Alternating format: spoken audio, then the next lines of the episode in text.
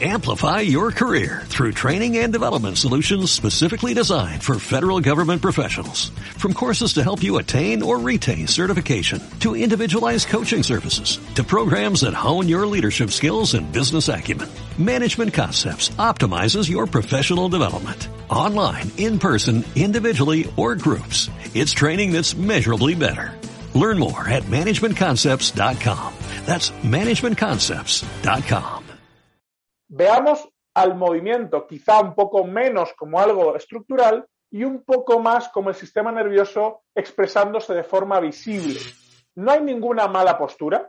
El problema creo yo que serían dos. Sería mantener una postura continuamente o repetir una postura dinámica todo el tiempo. No hay una manera de moverse bien o mal, sino que depende de estos tres factores que la tarea cambie, que el entorno cambie, que mis posibilidades, me moveré de una manera u otra. ¿Cuántos ejercicios? Cuantos menos, mejor, que a veces creemos lo contrario, ¿no? Que cuanto más mejor.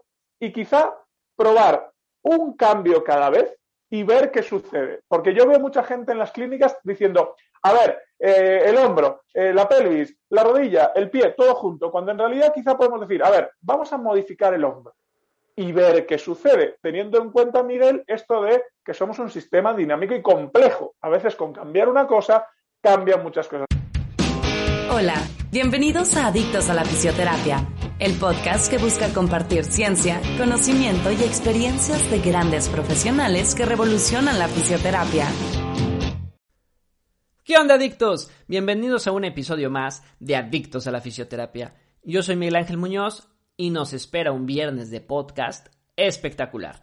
Porque vamos a hablar de un tema que a mí me apasiona demasiado y que promuevo mucho en redes sociales y que todos los creadores de contenido o la gran mayoría habla cada vez más de la terapia activa, del ejercicio terapéutico, del movimiento y porque nos parece que es una herramienta un poco infravalorada pero de mucha utilidad dentro de nuestro arsenal terapéutico. Y antes de presentarles a mi invitado del día de hoy, quiero comentarles que si nos estás escuchando antes del 15 de marzo del 2021, estás a tiempo de utilizar la preventa para ingresar a la formación que tengo junto con mi amiga Erika Sibaja sobre ejercicio terapéutico en tendinopatías y lesiones musculares. Es de 12 horas, dos fines de semana durante el mes de abril y bueno, toda la información me la pueden pedir en mi cuenta de Instagram que es arroba migue-oficio.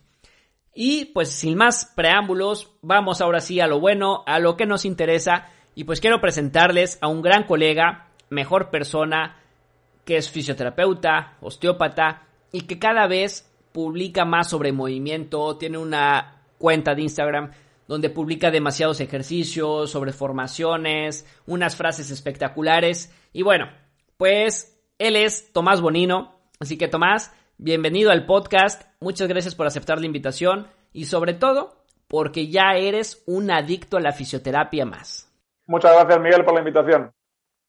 Bueno, pues esto más para la gente que todavía no te conozca, todos los adictos que te escuchen y que no te ubiquen todavía. Cuéntanos, ¿quién es Tomás Bonino? ¿A qué te dedicas y qué te encuentras haciendo actualmente? Bueno, yo soy Tomás Bonino, soy fisioterapeuta, eh, vivo, soy de España, aunque nací en Argentina y muy pequeñito, muy pequeñito mis padres se mudaron a España, así que mi formación obviamente es allí.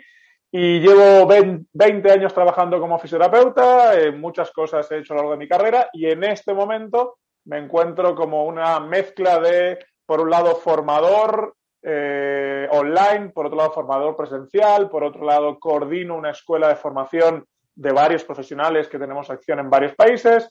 Por otro lado, también soy speaker, vamos a decir, de distintas plataformas. Por otro lado, pues trabajo con pacientes, obviamente. Por otro lado, también hago formación online, así que bueno, un poquito de todo dentro del mundo de la fisioterapia y últimamente también soy, como tú, Miguel, pues eh, comunico también en redes un montón de cosas. Perfecto, Tomás. Pues sí, ya con un buen recorrido, sobre todo aquí en México, ya desde hace algunos años, como lo platicábamos fuera de que comenzáramos a, a grabar, ¿no? Y bueno, pues el tema que vamos a tocar en este episodio es sobre la importancia del movimiento terapéutico en fisioterapia, un tema que te apasiona, yo creo que nos apasiona a ambos, que estamos en la misma línea, que está poniéndose de, moda, por así decirlo, últimamente, que cada vez se habla más en redes sociales y que parece que un cambio bueno, ¿no? De venir de terapias pasivas a una terapia más activa. Pero vamos a, comenzar a establecer esos términos, ¿no? Cuéntanos cuáles son las diferencias entre ejercicio, movimiento y deporte. Bueno, pues eh, es muy interesante porque a veces lo metemos todo en el mismo pack y yo diría que hay que tener en cuenta que el movimiento es lo más amplio, es el, espectro más amplio que tenemos. Dentro del movimiento podemos tener ejercicio, que suele ser una cosa más orientada a una de las funciones, por ejemplo, ejercicio orientado a la fuerza, ejercicio orientado a la velocidad, etcétera, etcétera. Y dentro de todo eso tenemos una pequeña cosa que es el deporte, que el deporte consiste en un tipo de ejercicio, un tipo de movimiento bajo unas reglas muy específicas que nos hemos inventado como humanos. Vamos a decir que el movimiento es el gran espectro que tenemos como animales que somos y luego lo vamos reduciendo a ejercicio y deporte como algo muy pequeño. Por tanto, el movimiento es mucho más amplio y mucho más variado de que, que el ejercicio y que el deporte, digamos. Ese es. Y otro término que también suele incluirse últimamente y que también es muy importante, sobre todo en lo que vienes haciendo y publicando mucho en redes, es el tema de la movilidad, ¿no? Que cada vez habla más de entrenar fuerza, como bien lo comentabas, o cualquier capacidad física con nuestros pacientes, pero poco se dice que primero se debe aprender a moverse bien y, tener una buena calidad de movimiento para posteriormente entrenar la fuerza. Entonces, cuéntanos, ¿cuál es la importancia de tener una buena movilidad en nuestros pacientes? Bueno, pues en realidad hay una cosa que creo que todos sabemos, que es los problemas de la inmovilidad. ¿sí? Es decir, eh, eh, eh, exageremos, pues estoy mucho tiempo en la cama porque estoy hospitalizado, por ejemplo, todos sabemos todo lo que perdemos, que si masa muscular, que si rangos articulares y un montón de cosas. Bueno, pues teniendo eso en cuenta, lo primero que tenemos que hacer es ganar movilidad. Para empezar, movernos de forma general y después hay una cosa muy importante que un autor que se llama Ido Portal dice mucho, que es perdemos capacidades físicas básicas y perdemos flexibilidad porque no usamos nuestros rangos en su máximo potencial todos los días. Si tuviéramos el tiempo, Miguel, y las ganas de mover cada articulacióncita en su máximo rango de forma activa, seguramente no perderíamos todo lo que hemos perdido. ¿Y por qué empezamos a perder cosas? Pues quizá eh, sería para debatir largo y tendido, pero quizá porque cuando tenemos 3, 4, 5 años de edad, pues nos sientan en el colegio y nos mantienen quietos durante toda nuestra vida, ¿no? Entonces, ganar movilidad quizás sin ejercicios específicos, sino eh, eso, darle tiempo a cada articulación a ir recuperando poco a poco su función. Y luego le podrás sumar velocidad, fuerza y todo lo que quieras. Pero también un concepto de calidad de movimiento que tiene que ver con si yo controlo o no controlo esos movimientos también va a ser muy importante. Claro, y mencionaste algo muy importante, que es el tema de la flexibilidad. Y ahora que lo comentábamos junto con la movilidad, a veces estos términos causan confusión y es algo que me preguntan mucho toda la comunidad ahí que hemos formado ya de, adictos. En redes me la lleva a preguntar, ¿no? ¿Cuál es la diferencia entre movilidad y flexibilidad? Bien, la flexibilidad creo que de diccionario, digamos, se define como la capacidad de utilizar un máximo rango articular activamente, cuidado, eh, activamente. Para ello, pues es verdad que hay que tener cierta elasticidad en algunos tejidos, cierta fuerza en algunos tejidos y sobre todo que mi cerebro no haga una cosa llamada la rigidez funcional, o sea, que no defienda, eh, digamos, esa zona eh, para protegerla habitualmente. Eso permite la flexibilidad. Y la movilidad es la capacidad de hacerlo activamente. O sea, es muy sencillo. O sea, obviamente va de alguna manera relacionada, que es difícil de disociar, pero se trabaja en cualquier caso activamente. Todo lo que trabajemos pasivo puede dar una posibilidad estructural a que suceda, pero mientras el sistema nervioso no participe, nunca va a ser de forma una, algo duradero, digamos, tanto la movilidad como la flexibilidad que consigamos. Claro. Y súper importante, ¿no? Saberlas diferenciar, pero como bien lo dices, nunca va, podrán separarse, ¿no? Siempre irán de la mano. Hace, hace unos días publicaste un post que me pareció muy interesante acerca de los aspectos que influyen en el movimiento. Entonces, ¿podrías contarnos un poco más acerca de esto? Sí, a ver, eh, esto viene de una teoría nueva que se está adoptando muy interesante, que es la de los sistemas dinámicos complejos, ¿vale? Somos seres complejos, ¿vale? No somos simples, no somos complicados, somos complejos, ¿vale? Complejo significa que hay un montón de factores que nos influyen y que cada uno de ellos cuando cambia, pues influye en el resto, ¿vale? Es decir, es una idea. Pues con esta idea, en el movimiento influyen básicamente aspectos individuales, nuestra historia personal, nuestra capacidad física, nuestros, nuestras posibilidades, qué hemos hecho, qué no hemos hecho, cómo es nuestra vida actual, ¿vale? Por un lado, por tanto, aspectos individuales. Por otro lado, la tarea, ¿no? O sea, ¿qué tengo que hacer? Pues depende de qué tenga que hacer, me moveré de una manera u otra, pero también dependiendo de lo que individualmente pueda hacer.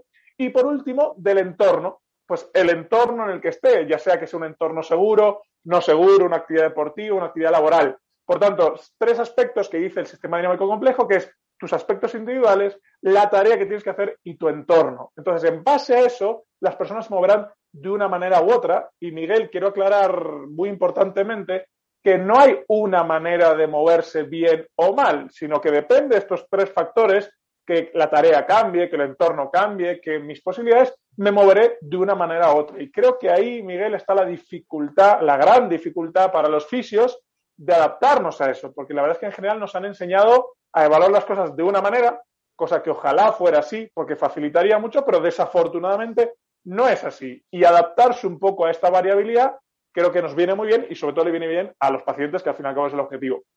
Eso es. mencionaste algo súper importante, ¿no? Que es eso de saberse mover bien y que prácticamente no hay ni un movimiento bien, por así decirlo, ni una postura correcta. Entonces, aquí me gustaría preguntarte esto, ¿no? ¿Crees que esas llamadas malas posturas son por falta de movimiento? ¿Cómo influyen y qué se necesita corregir? Bueno, es un tema muy amplio y muy, muy la gente discute mucho y está muy bien hablar de ello. Yo creo que eh, lo que ocurre es lo siguiente. No hay ninguna mala postura. El problema creo yo que serían dos. Sería mantener una postura continuamente, o repetir una postura dinámica todo el tiempo. De hecho, un patrón patológico, ¿cuál es? Aquel que yo repito, repito, repito y solo hago de una manera. Tanto el sistema nervioso queda bloqueado como que, no sé, pues la rodilla empieza a desgastarse, digamos, ¿no? O estar sentado de la misma manera 10 horas por día, quieto. Incluso la manera esta que nos han dicho de sentarnos todos rectitos y no sé qué, mantenerla más de 20 minutos es horrible, es imposible. Entonces, la postura, primero, hay muchas posturas, esto es muy importante. Cada postura es una postura que tienen que ir cambiando y el problema es, repito, o mantenerla todo el tiempo o repetirla siempre de la misma manera. Ahí está la gran dificultad. Por tanto, deberíamos animar, animarnos y animar a nuestros pacientes a cambiar de postura continuamente para que esta repetición o este estancamiento no se produzca. Claro. Y un factor que considero muy importante en todo, en cualquier cosa que, veamos, es el rol que juega el sistema nervioso, ¿no? Entonces, ¿qué rol llega a jugar en el movimiento? Bueno, aquí yo creo que hay que hablar de algo muy importante que a los fisios nos han enseñado, creo que, no sé si mal, pero no de forma completa, que es que no todo lo que vemos que sucede en el cuerpo tiene que ver exclusivamente con las estructuras, o sea, con la articulación, con el músculo y tal. Tengamos en cuenta que al fin y al cabo las estructuras no hacen más que cumplir las órdenes del sistema nervioso. Entonces, realmente, una autora que se llama Joan Elphinstone, que yo sigo mucho y me encanta, dice algo muy interesante, que yo lo publiqué el otro día, que es, veamos al movimiento quizá un poco menos como algo estructural y un poco más como el sistema nervioso expresándose de forma visible, que me parece una frase maravillosa. Entonces, muchas veces lo que vemos no tiene que ver con la articulación, un ejemplo, Miguel, yo a un paciente le puedo decir, pues, hace un movimiento, ¿no? Y yo veo algo raro, algo que, digamos, podría mejorar. En vez de pensar, oye, pues voy a mover la rodilla, voy a fortalecer el glúteo, voy a no sé qué, ¿sí? Pensando en lo que haría yo, le puedo pedir al paciente, oye, ¿te has fijado que te ocurre esto? Si lo hace consciente, le digo, pues corrígelo. Punto, que la persona haga. A veces es más simple lo que pueda parecer. Y el sistema nervioso es algo que en fisioterapia, digamos que solo se entiende si hablamos de neurorehabilitación, que obviamente sabemos que el sistema nervioso se altera y hay un montón de problemas, pero nos han enseñado poco y mal a integrarlo en lo que es el sistema musculoesquelético, digamos, ¿no? En lo que no es neurorehabilitación. Y creo que es un fallo y creo que es algo en lo que tenemos que meternos. Cuando entendemos que el sistema nervioso es el que controla o no lo que vemos, eh, nos va a ayudar un montón a trabajar con los pacientes. Y luego otra cosa, trabajar lo estructural es muy importante, por supuesto, porque yo considero que si la estructura no está disponible, quiere decir no se mueve bien, claro que va a afectar a la función, pero también hay que acordarse que la función, que es sistema nervioso, afecta también a la estructura a corto, medio y largo plazo. Así es. Y bueno, de acuerdo totalmente contigo, ¿no? El sistema nervioso va a ser siempre el rey el que controle todo y donde debemos darle ahí mucha importancia, ¿no? Y esto también nos lleva a algo que te quería preguntar, porque has tenido experiencia tú eh, con algunos pacientes que ah, trabajan en, circo, eh, por ahí en algún live con, con Nico Buso, donde comentaban muchísimo. Y esto me lleva a esta pregunta, ¿no? Que te quiero hacer. ¿Cuál es esa importancia de la calidad del movimiento versus la cantidad de movimiento o la cantidad de ejercicios que a veces creemos, ¿no? Que en una sola sesión debemos implementar eh, en terapia, ¿no? Bueno, buenísima pregunta, Miguel, porque yo creo que eso es algo que se pregunta mucha gente en fisioterapia, ¿no?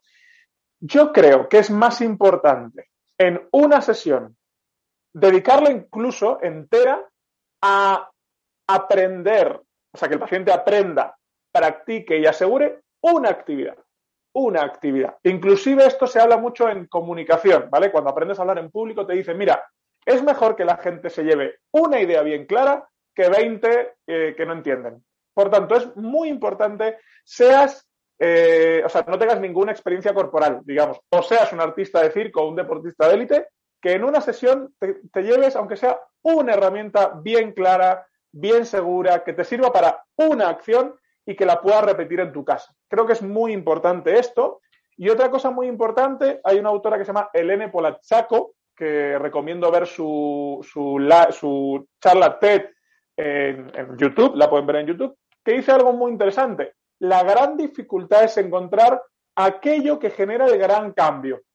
¿Sí? O sea, una actividad o trabajar una región o que genera el gran cambio. Que no significa que sea la causa necesariamente, porque a veces la causa, Miguel, sabemos que es hasta casi imposible encontrarla, pero por lo menos aquel cambio que produce un gran cambio, que es una cosa. Así que, ¿cuántos ejercicios? Cuantos menos, mejor, que a veces creemos lo contrario, ¿no? Que cuanto más mejor.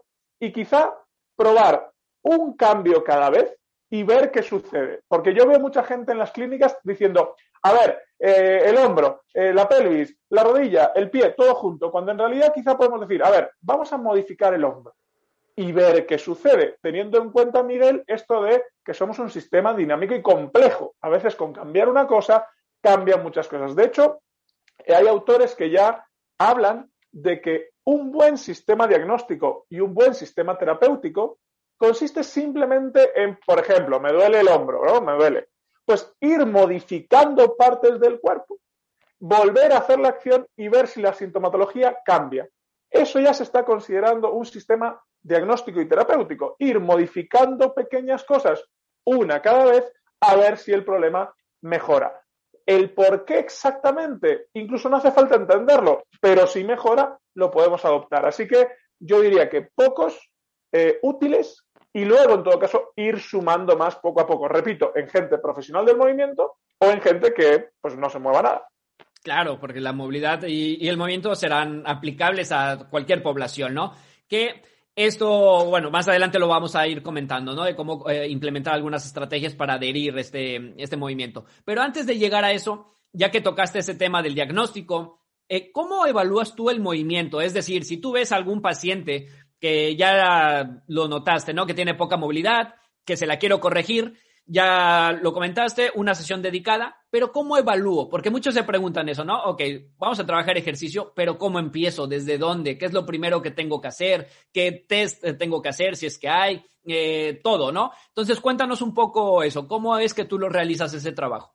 Bueno, lo primero que hay que decir es que yo a lo largo de estos 20 años he ido modificando mucho mi forma de trabajo y, y para bien o para mal la sigo modificando casi semana a semana según me voy entrando de cosas lo cual por un lado es un poco horrible porque, porque genera cierta incertidumbre de no tener un plan siempre eh, trazado, ¿no? Hoy en día, Miguel, o sea, yo vengo de la terapia manual pura, de la camilla pura, ¿vale? O sea, yo vengo de ahí y fui modificando un montón de cosas. Hoy en día lo que hago es lo siguiente, pongo al paciente a hacer actividades de movilidad que no se dé cuenta que lo estoy evaluando, que esto es muy importante, ¿no? Porque a veces cuando ponemos al paciente delante y lo observamos, ya el sentirse observado hace que la persona eh, no haga los movimientos como realmente los haría. Eso primero. O sea que le despisto. ¿Y cómo le despisto? Con jueguecitos, con un palito, con un objetivo externo. utilizo mucho el locus externo, que técnicamente se llama así, pero que básicamente para que nos entendamos es darle una acción que la persona no esté sintiendo que la estamos evaluando, ¿sí? algo externo, eh, que agarre algo, que le tiro algo, le pido que agarre algo del suelo, ¿sí? Y no le digo qué estoy observando, que esto es lo más importante, ni se da cuenta. Y yo observo pues desde la rodilla, la cadera, lo que corresponda. No observo solamente lo que le duele, porque ya sabemos que muchas veces lo que duele eh, es la consecuencia de un problema, ¿no? Eso primero. Segundo, me adapto absolutamente al tipo de paciente que tengo delante.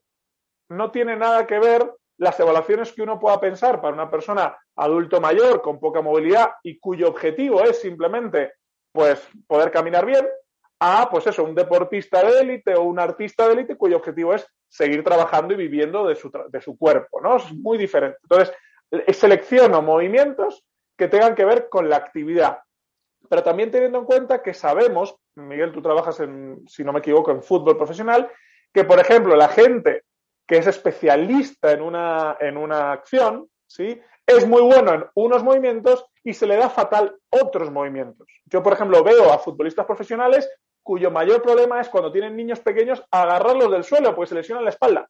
Sí, o sea, es muy curioso cómo son muy buenos para unas cosas y tremendamente, vamos a decir, malos o, dañinos para otras, ¿no?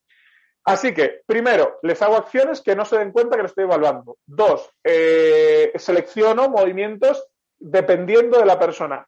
Y tres, aunque suene un poco raro, me voy fijando en lo que tienen en acciones que no tengan que ver con la zona. Por ejemplo, les pido eh, acciones de las piernas para que crean que les estoy viendo las piernas y en realidad yo lo estoy, viendo cómo reacciona la columna, por ejemplo. ¿no? O les pido acciones con los brazos y yo realmente estoy viendo si están eh, incluyendo en el movimiento las piernas. ¿sí? Es decir, que acciones que no vea la persona lo que hago.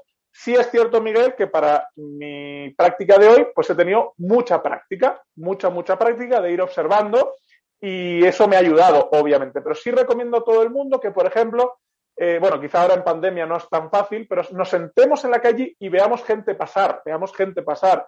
O nos sentemos debajo de unas escaleras públicas y ver la gente subir y bajar escaleras e ir entrenando el ojo de alguna manera. Y luego sí es verdad que también evalúo eh, vamos a decir, estructuralmente cada parte, pero no yo con las manos, sino que pido acciones que sé que usa más el hombro, sé que usa más la cadera y ahí veo un poco cómo responde.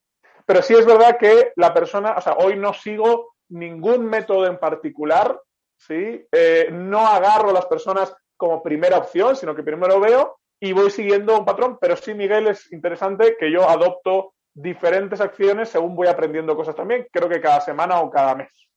Claro, y también totalmente de acuerdo contigo, ¿no? Yo creo que ese fue uno de mis mejores consejos que me han dado en algún momento, ese de sentarte y observar personas, ¿no? Porque al final, como bien lo dices, pudiera ser un poco subjetivo, porque va a depender mucho del evaluador, pero eh, bueno, entre más practiques, mucha mejor visión y considerando que cada paciente es diferente, cada quien se mueve diferente y todo debe ser siempre individualizado. Miguel, perdona, sí que es verdad, sí que es verdad que podemos utilizar test estándares, por ejemplo, uno muy, muy sencillo, levántate y siéntate de la silla. Sí, levántate y siéntate de la silla, te da mucha información, si usa la lumbar, las caderas, si se va para un lado o para otro. Eh, el famoso, o que también lo llamamos mini squat, que al fin y al cabo es con una pequeña bajada y subida, ¿sí? O algo con una pierna delante y otro atrás. Caminar, caminar te da muchísima información Miguel, pero el problema que yo veo es que en muchas clínicas no tenemos ni siquiera espacio para ver al paciente caminar de lejos, ¿no? Entonces, cosas normales que también nos dan mucha información, tampoco hace falta complicarse tanto la vida. Claro, y al final es regresar a veces a lo básico, ¿no? No porque veamos algún ejercicio súper complicado quiere decir que sea mejor. Al contrario, siempre lo básico va a ser lo, más fácil, cosas que se puedan... la, dificultad creo que, la gente que sabe hace cosas más simples, no más complicadas.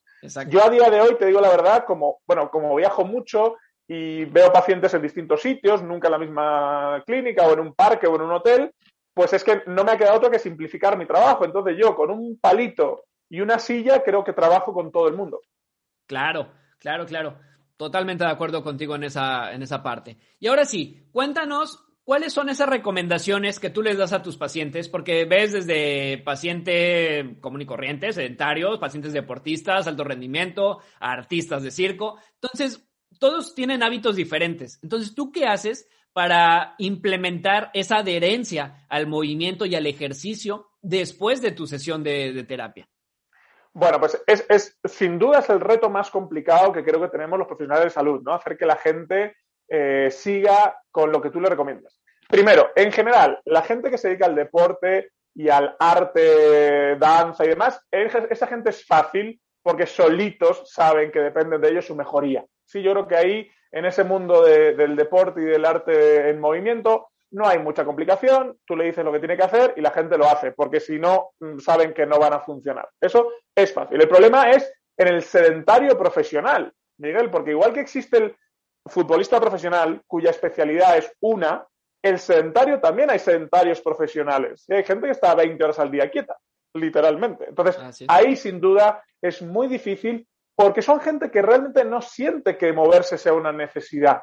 No lo siente, no lo siente y así sucede. Entonces, yo en esa gente, ¿qué hago? Como te decía antes, me enfoco en una sola acción, ¿sí? Toda la sesión consiste en aprender una sola acción. Termino la sesión y me parece clave que me explique la acción, que me explique a mí la acción, ¿vale?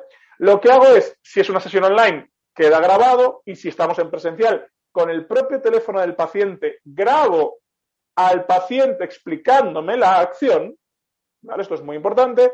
Y esto lo, aplico en lo que Ben Cormack, un autor inglés, llama los movement breaks o, los, o como las merienditas o snacks de movimiento. ¿Sí? Yo cada vez menos le pido a la gente que pare su vida para hacer una actividad porque me parece que no es eficiente, sino invento pequeñas cosas muy simples, muy sencillas que puedo hacer en cualquier sitio, incluso sentado en el trabajo o esperando el autobús o donde sea. En las personas sedentarias he visto que esto es lo que mejor funciona.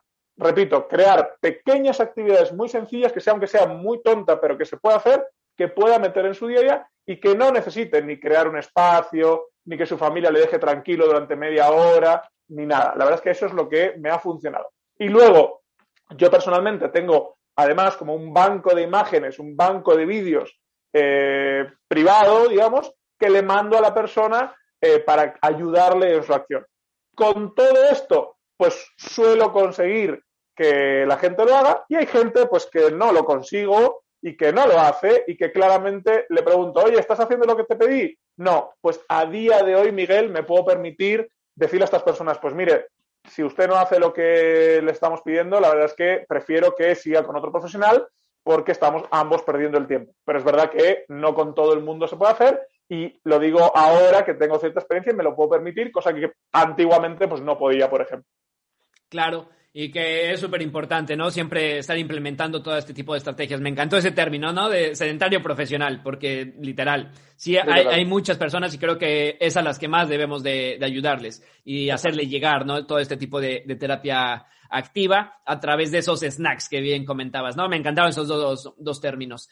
Pero ¿qué tal? Eh, y no sé, simplemente las mismas estrategias con aquellos pacientes que te lleguen por algún dolor crónico y que necesitas a fuerzas incluir todo el movimiento, que tú sabes que el movimiento es indispensable, pero que tienen esa kinesiofobia y que el paciente a veces no, no, te permite trabajar. Entonces, ¿tú qué implementas en esos casos?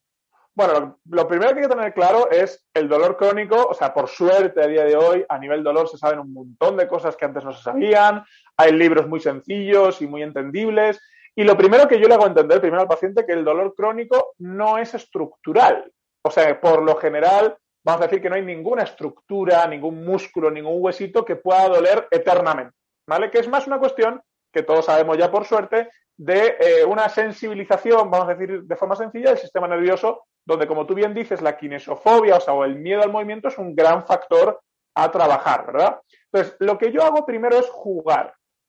Considero que cuando digo el juego no es jugar a las cartas o jugar al ajedrez, obviamente que mucha gente me pregunta, ni es hacer el tonto, porque mucha gente dice, ¿qué pasa? ¿Que haces el tonto con la gente? No, yo creo actividades en las cuales la persona le despisto de su problema, vamos a decir así, y busco que se dé cuenta que su cuerpo puede más de lo que la persona cree. Porque muchas veces el dolor no es más que un mecanismo de defensa ante un miedo, ante no sé qué va a ocurrir. Entonces, aunque suene, es complicado, o sea, suena sencillo, pero es bastante complicado encontrar acciones diferentes a las que al paciente le duele, Por ejemplo, eh, yo sé que muchos fisios insistimos, y yo lo he hecho muchos años, Miguel, que le duele el hacer cierto movimiento.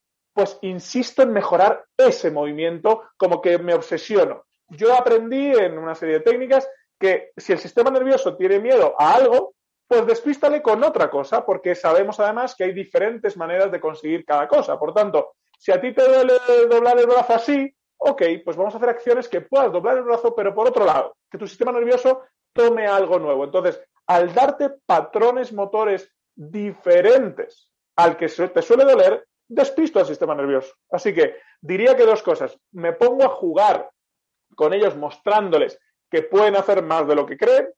Les muestro patrones diferentes al que les duele y que vean que pueden obtener la acción de forma igual. Es decir, sabemos que hay una cosa llamada equifinidad, que es, oye, hay diferentes maneras de llegar. Si a ti te duele por este lado, ¿por qué no vamos por otro lado?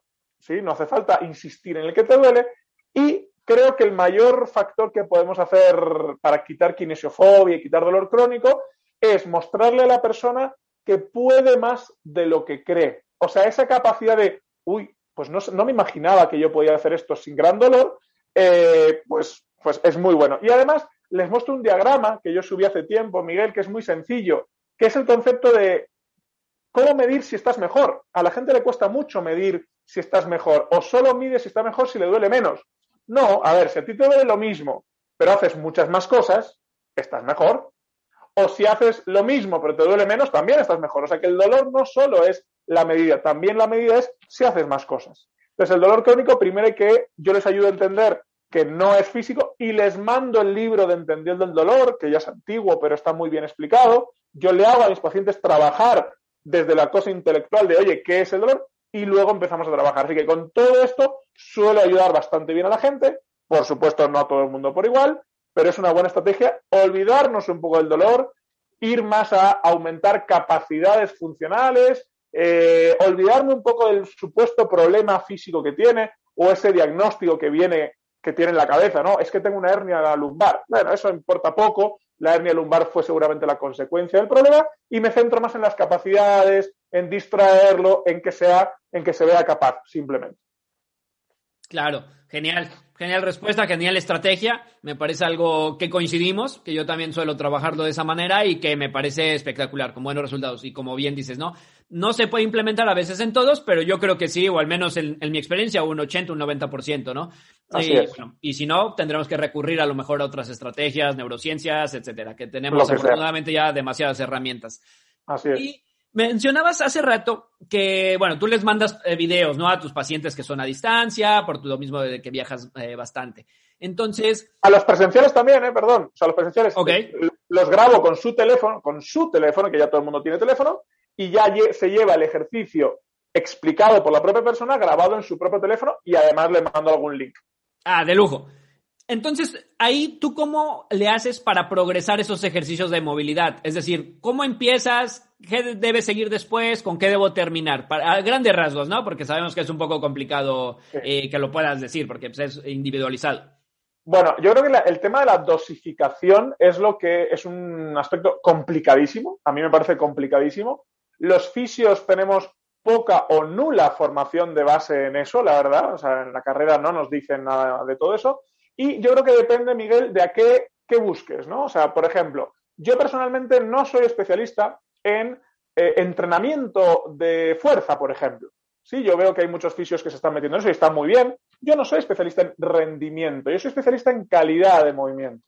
¿Vale? Entonces, cuando hablamos de calidad de movimiento, eh, una misma actividad es regresable y progresable, que se dice, ¿no? O sea, es simplificable y complicable perdón la palabra, creo que me la acabo de inventar, pero eh, sería un poco así. Entonces, lo que yo busco es control y otra serie de cosas para que otros compañeros que se dedican más a, al rendimiento a fuerza, pues puedan después trabajar. Entonces, en ese sentido, yo lo que hago es, eh, no, hay un número de repeticiones en el mundo calidad de movimiento. Lo que sí hay es eh, dificultad desde el sistema nervioso.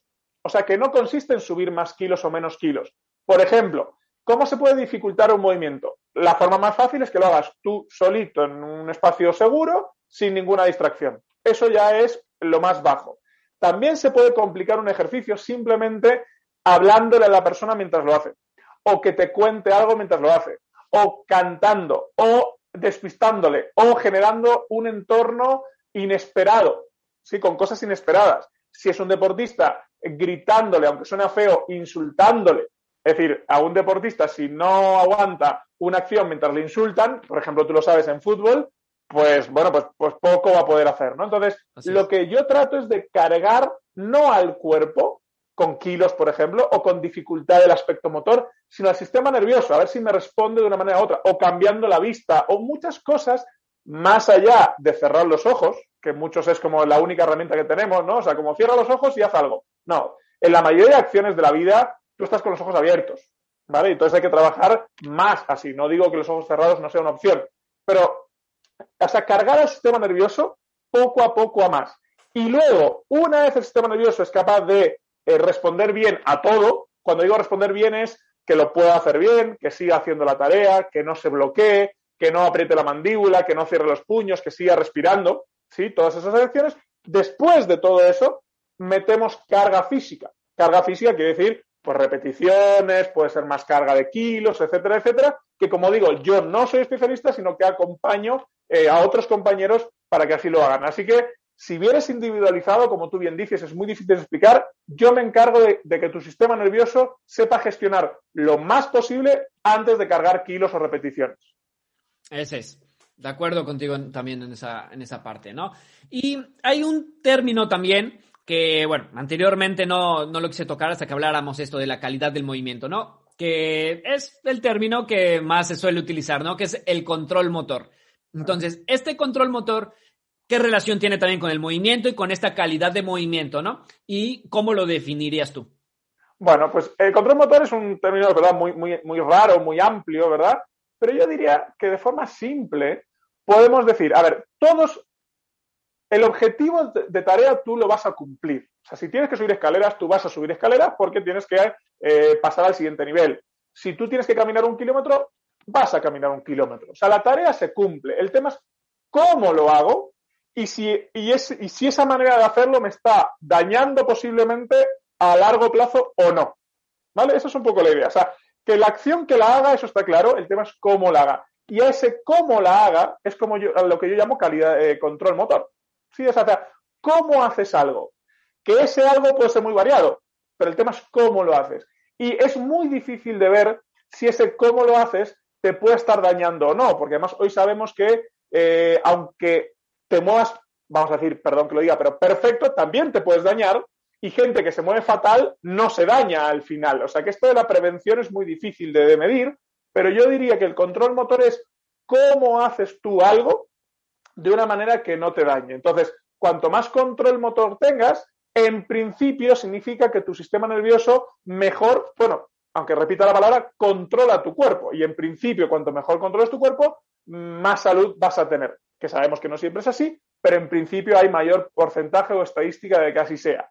Dicho de otra manera, es que tu jefe o tu jefa, que es el cerebro, sepa cómo controlar a tus empleados, que es el cuerpo. En principio, cuanto tu jefe o tu jefa más control o más conciencia tenga de cómo funciona la empresa, pues mejor va a ir todo en general.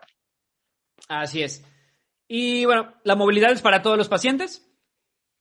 Eh, yo creo que sí. O debería ser más bien, ¿no? Para todos los pacientes. debería ser, sí, debería ser. Sí, ese es. Y ya para ir finalizando, Tomás, mencionaste algo súper importante y como lo platicábamos, ¿no? Yo te conocí cuando recién llegas a México hace tipo seis años con algunas formaciones y bueno, me, recuerdo que eras un, terapeuta más orientado hacia la terapia manual, hacia la osteopatía. Eh, como bien lo mencionaste anteriormente, esa fue parte de tu formación. Entonces, ¿cómo fue esa transición de osteopatía, ahora ir un poco más al movimiento y en qué porcentaje ahora trabajas a tus pacientes, ¿no? Con ambas técnicas. Bien, pues yo, como mucha gente en España, ¿verdad? En España estuvo muy de moda y sigue estando todo el tema de la terapia manual, la osteopatía, me formé en eso, eh, me formé en muchas áreas dentro de la terapia manual y pues trabajaba, como tú bien dices, en camilla, técnicas manuales, mmm, diría que 95% pasivo, como mucha gente hace ahora, le mandaba los últimos tres minutos los ejercicios al paciente esperando que eso funcionase. Y bueno, trabajaba en eso. ¿Y qué ocurrió?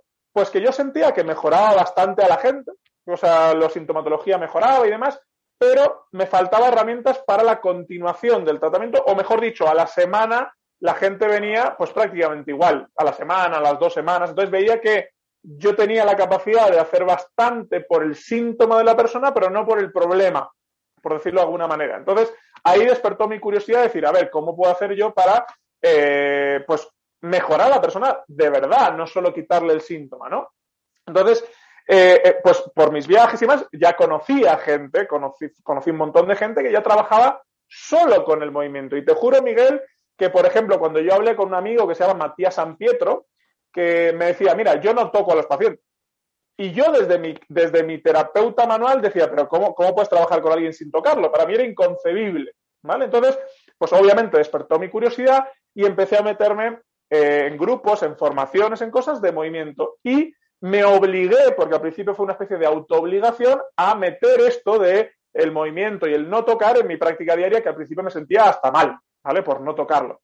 Pero bueno, así fue entrando, hasta que hoy en día creo que puedo entender que la terapia manual es muy necesaria, muy útil, pero tiene su momento. Tiene su momento tanto como eh, para dar, eh, vamos a decir, posibilidades estructurales si es que la estructura no funciona bien, eh, o durante el proceso también, pues para dar ciertos apoyos, ¿no? Pero tiene su momento. Y el movimiento, o mejor dicho, lo activo, creo que tiene mayor importancia dentro de ese proceso, ¿no? Pero todo es, em, eh, todo es eh, usable y todo es utilizable y todo es útil.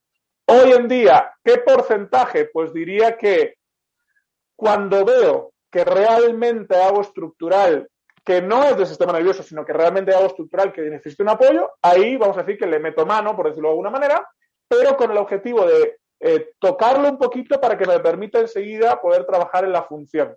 Sea que hoy diría que estoy en un 75 activo y funcional y un 25 pasivo, por decirlo de alguna manera. Pero repito, hay gente que requiere mucho pasivo, mucho pasivo al principio, antes de pasarlo eh, al movimiento del activo, o sea que no es algo fijo, pero diría que un 75-25.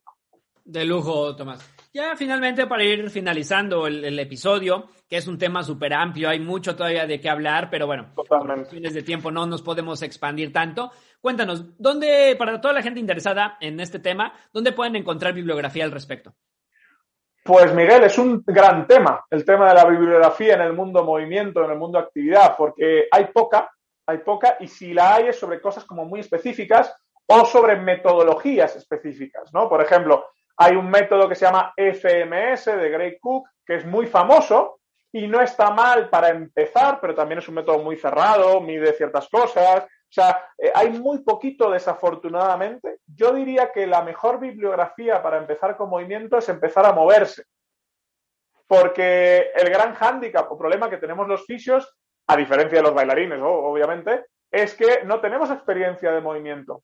Y muchas veces sin tener experiencia de movimiento es difícil pensar en movimiento. Y no digo con esto que haya que hacerse profesional ni haya que hacerse bailarín. No, que empezamos a movernos, que empezamos a probar el cuerpo. Entonces, bibliografía, Miguel, desafortunadamente no puedo recomendar mucho porque hasta incluso no hay libros de biomecánica entendida como cómo el cuerpo se gestiona y se desarrolla en conjunto. Si tenemos biomecánica articular o fisiología articular, pero no biomecánica en general. Entonces yo diría que los fisios necesitamos mirar también a otras áreas que nos puedan dar ideas. Educación física, eh, danza, eh, expresión corporal, conciencia de movimiento, que nos puedan dar ideas. Así que eh, de leer no lo sé, de seguir a autores puede ser. Ahora con las redes sociales es fácil seguir autores que te den bastantes ideas. ¿Como quiénes? ¿A quiénes tú recomendarías? Bueno, pues eh, yo en YouTube seguiría a un tipo que se llama Ido Portal, que se hizo famoso en una época pues, por ser entrenador de, un, de Conor McGregor, que te da buenas ideas. Eh, a Erwan Le Carré, que es el que inventó esto del MoveNat, te da ideas también. Eh, dentro de lo no fisio, me refiero, dentro de lo no fisio. todo el tema que tiene que ver con danza, yo hace poco descubrí al método Laban, que me parece una locura tremenda en el buen sentido, te abre un montón de ideas. Joan Elphinstone, que yo la sigo y lo recomiendo absolutamente, esto dentro del mundo no fisio. Y dentro del mundo fisio, pues habemos unos cuantos, ¿verdad? Tanto tú como yo, como otros compañeros, que quizás estamos aportando valor y creo que nuestra función es abrir la cabeza y dar ideas más que resolver cuestiones puntuales o dar metodologías. Así que hoy en día hay bastante donde mirar. Genial, Tomás. Pues ya para ir finalizando, hay unas preguntas típicas que le suelo hacer a todos los invitados. Y la primera, que esta me gustaría mucho escucharla de ti, que ya que conoces a, demasiados profesionales, es ¿a qué fisioterapeuta admiras más y por qué? Uf, eh, es verdad que conozco mucha gente, quizá demasiada gente, por viajar tanto. Diría que no, no hay un fisioterapeuta, la verdad es que admire eh, profesionalmente. Tengo la suerte de a todos los que admiro, soy amigo o trabajo con ellos. O sea, tengo la, no sé si la habilidad o me salió siempre natural de acercarme personalmente a la gente que admiro profesionalmente. O sea que, por suerte, conozco a muchos y a los que más admiro, eh, sin decir nombres particulares, Miguel, es a la gente que es muy buen profesional, eh, por su carrera, pues ha llegado profesionalmente a algo y es muy humilde, que suele ser la mayoría de gente que es muy inteligente profesionalmente. O sea, la gente que sabe mucho, comparte, tiene humildad y tiene años de experiencia, a esa gente la verdad es que la admiro. Hace poquito, mira, hay una mujer, eh, Jacqueline, por ejemplo, una señora de 75 años, ¿vale? Que fue la que creó junto a Susar el método RPG y lo llevó por varios países que se anotó a unos cursos míos online y me ponía, Tomás, gracias, estoy aprendiendo mucho, etcétera, etcétera. Una señora, 75 años, creadora de métodos, eh, que sabe muchísimo y que aún así tiene la humildad y la capacidad de agradecer y anotarse. Ese tipo de personas, la verdad es que las admiro absolutamente. Genial. ¿Qué momento hasta el día de hoy ha marcado tu vida profesional? Ese momento que dices, este fue un parteaguas, ¿no? De que cambió tu vida profesional absolutamente. Pues Miguel, eso me pasa cada, creo que cada dos, tres años. para bien o para mal, ¿eh? No lo digo como algo bueno o algo malo. O sea, hay mucha gente que si cada dos, tres años tuviera que tomar un nuevo camino, se pegaría un tiro por la incertidumbre que genera, ¿verdad? Yo me siento cómodo en la incertidumbre y me muevo bien en ella. Así que cada dos, tres años diría que me sucede algo así y casi siempre tiene que ver con conocer personas. Con conocer esa persona que te dice algo es un profesional, habitualmente un compañero, que me dice algo que dice, digo, madre mía, ¿qué razón tiene? Y empiezo a investigar por ahí. Entonces, haber conocido, pues en su momento, por ejemplo, a un compañero que se llama Héctor Larrañaga, que me enseñó, empezó a enseñarme la osteopatía, estoy hablando cuando tenía 19 años, ¿vale? Ahí, luego a Mark Van Zulen, que aquí en México también es conocido, que es con el tema del taping neuromuscular, pues me abrió otro mundo, eh, no por el taping en sí, sino por una forma de pensar y demás luego a Matías San Pietro, a Joan Elphinston, a Paul Dorochenko hace poquito, eh, bueno, pues a diferentes personas que te van como medio encaminando eh, y te van guiando de alguna manera cada vez para un camino. Y como cada dos, tres años me pasa, pues de aquí a diez años, pues a saber qué camino tomo. Pues depende de a quién conozca también. Claro, de lujo, Tomás. Y finalmente, la última pregunta. Si tú fueras el host de este podcast, ¿qué te preguntarías? Muy buena pregunta. Eh, y tú fueras un fisio, supongo, ¿no? Porque estamos hablando de fisioterapeutas. Bien, preguntaría eh, cómo ves la fisioterapia respecto a la población, no entre nosotros, de aquí a unos 10 años. También depende del país, también depende del país, ¿verdad? Pero bueno.